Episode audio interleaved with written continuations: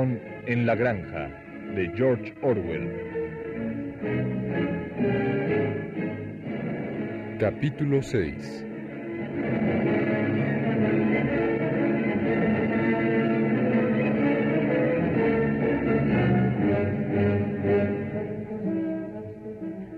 Después de mucho meditar, Snowball había llegado a una conclusión, que los siete mandamientos podrían reducirse a una sola máxima expresada así. Camaradas, al fin he encontrado una máxima que contiene el principio social del animalismo. Cuatro patas sí, dos pies no. Quien entienda a fondo esto está asegurado contra las influencias humanas. Camarada Snowball, yo tengo una objeción a ese principio, y es que nosotras también tenemos dos patas. Camarada Palomita, las alas de un pájaro son órganos de propulsión y no de manipulación. Por lo tanto, deben considerarse como patas. La característica que distingue al hombre es la mano, instrumento con el cual ha cometido impasible y a través de milenios todas sus maldades. Las aves no acabaron de entender la extensa perorata de Snowball, pero aceptaron sus explicaciones, y hasta los animales más insignificantes se pusieron a aprender la nueva máxima de memoria. Camaradas, quiero proponerles que nuestra máxima, cuatro patas sí, dos pies no, sea inscrita en la pared del fondo del granero, arriba de los siete mandamientos y con letras más grandes. A las ovejas les encantó. Ya que las sabían de memoria, las balaban una y otra vez hasta cuando descansaban tendidas sobre el campo. Su cuatro patas y dos pies no se oía incansablemente por horas enteras.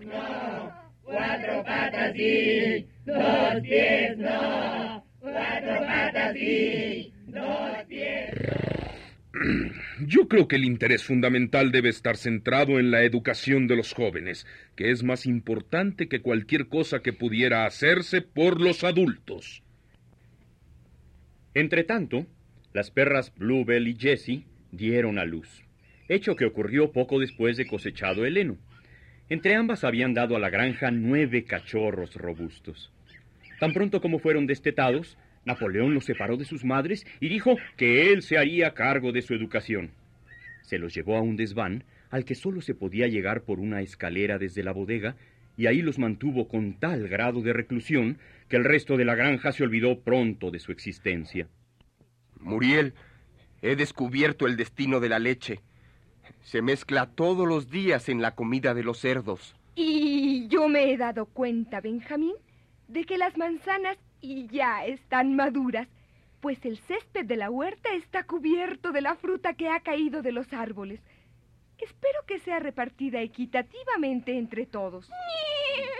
Yo creo que no, Muriel, pues he oído que todas las manzanas caídas van a ser recolectadas para consumo particular de los cerdos. A poco de ocurrir esto, algunos animales comenzaron a murmurar, pero en vano. Todos los cerdos estaban de acuerdo en este punto. Snowball y Napoleón enviaron a Squealer para que diera las explicaciones necesarias.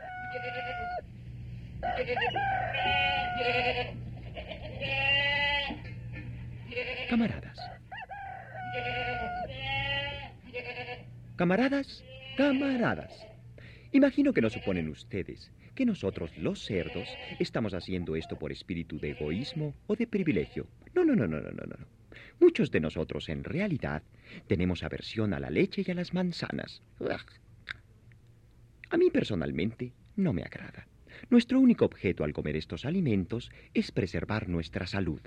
La leche y las manzanas, esto ha sido demostrado por la ciencia, camaradas, contienen sustancias absolutamente necesarias para la salud del cerdo. Nosotros trabajamos con el cerebro. Toda la administración y organización de esta granja depende de nosotros. Día y noche estamos velando por su felicidad. Por su bien tomamos esa leche y comemos estas manzanas. Camaradas, ¿ustedes saben lo que ocurriría si los cerdos fracasáramos en nuestro cometido? Jones volvería. Sí, sí, sí, sí, sí, sí. Sí, Jones volvería. Seguramente, camaradas, seguramente que no hay nadie entre ustedes que desee la vuelta de Jones.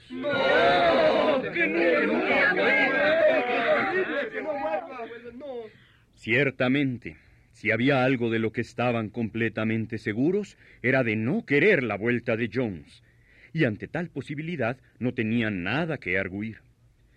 La importancia de conservar la salud de los cerdos era demasiado evidente, de manera que se decidió sin discusión alguna que la leche y las manzanas caídas de los árboles y también la cosecha principal debían reservarse para los cerdos en exclusiva.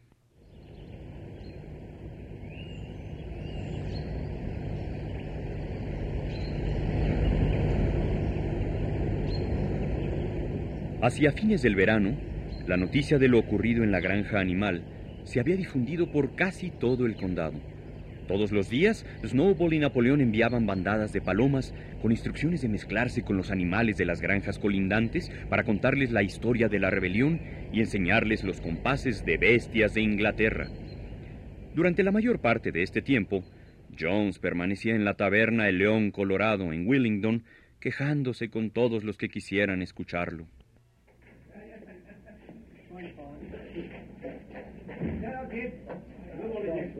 Es una monstruosa injusticia que estoy sufriendo a causa de esa banda de animales inútiles. Los otros granjeros en principio simpatizaron con él, aunque no le dieron demasiada ayuda. En su interior, cada uno pensaba secretamente si no podría transformar la desgracia de Jones en beneficio propio. Vaya si tienen suerte esos animales. Sus vecinos no pueden hacer nada, ya que se la viven enemistados. Cierto, Jones. La granja Footwood es muy grande, anticuada y se encuentra descuidada. Sus campos de pastoreo están agotados y sus cercas se encuentran en un estado lamentable. Pilkington es un agricultor descuidado e indolente. Así es. Pilkington se la pasa casi todo el tiempo pescando o cazando según la estación. ¿Y qué opinas de la granja Pinchfield?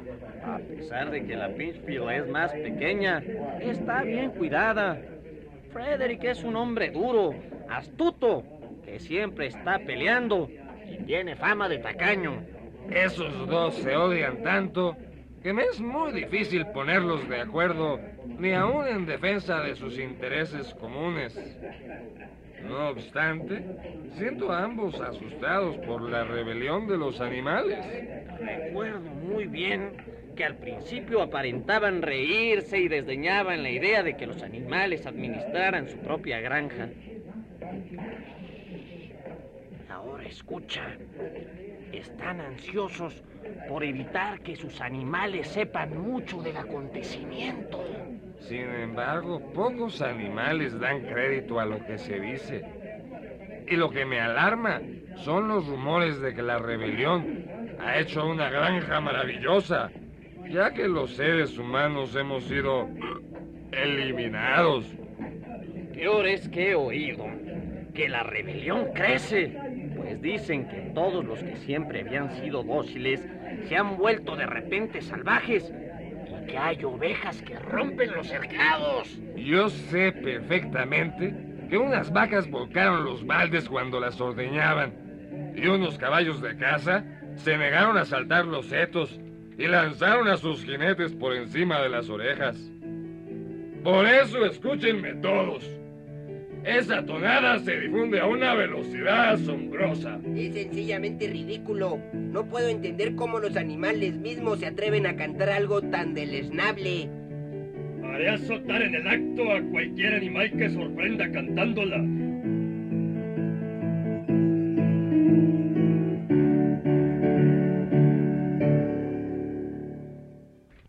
Durante ese año, se extendió una ola de rebeldía en la comarca.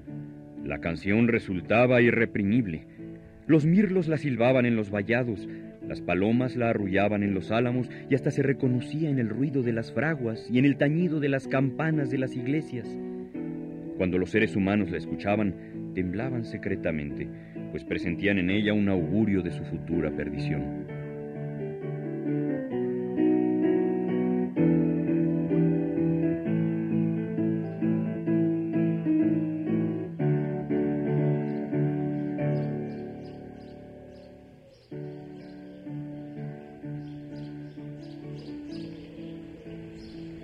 A principios de octubre, cuando el maíz había sido cortado y entrojado y parte del mismo ya había sido trillado, una bandada de palomas cruzó a toda velocidad y se posó muy excitada en el patio de la granja animal. ¡Atención! ¡Atención! Jones y todos sus obreros, con media docena más de hombres de Fuxcu de Pinsfield, han atravesado el portón y se aproximan por el sendero hacia la casa. Todos esgrimen palos, exceptuando a Jones, que marcha adelante con una escopeta en la mano. Es evidente que vienen a reconquistar la granja. ¡Cuidado! Esta eventualidad hace tiempo que la teníamos prevista. y en consecuencia, se han adoptado las precauciones necesarias. He estado estudiando las campañas de Julio César en un viejo libro que hallé en la casa, así que las operaciones defensivas estarán a mi cargo. Cuando los seres humanos se acercan a los edificios de la granja, lanzaremos nuestro primer ataque. Todas las palomas volarán sobre las cabezas de los hombres y los ensuciarán desde lo alto. Y mientras los hombres estén preocupados eludiendo lo que les caiga del cielo, los gansos, que deben estar escondidos detrás del seto, tendrán que acometer furiosamente a picotearles las pantorrillas. ¿A qué escucho? Ahí vienen. ¿Listos? ¡Al ataque! Pero aquella era una simple escaramuza con el propósito de crear un poco de desorden. Y los hombres ahuyentaron fácilmente a los gansos con sus palos.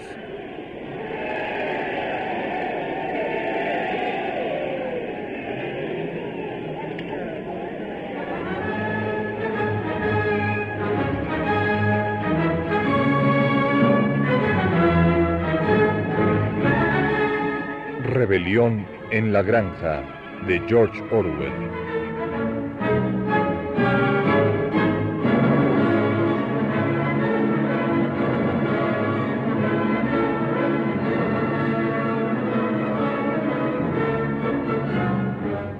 Actuaron en este capítulo, por orden de aparición, Juan Stack, José Ángel García, Carlota Villagrán, Ernesto Yáñez, Raúl Ruiz, Tina French, Alejandro Camacho, Josafat Luna y Eugenio Castillo.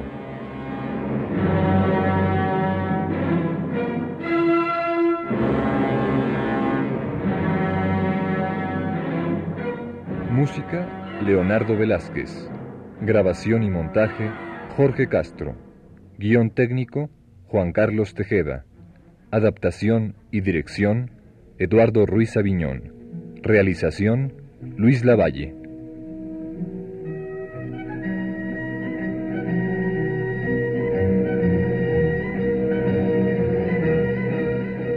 Producción Radio UNAM.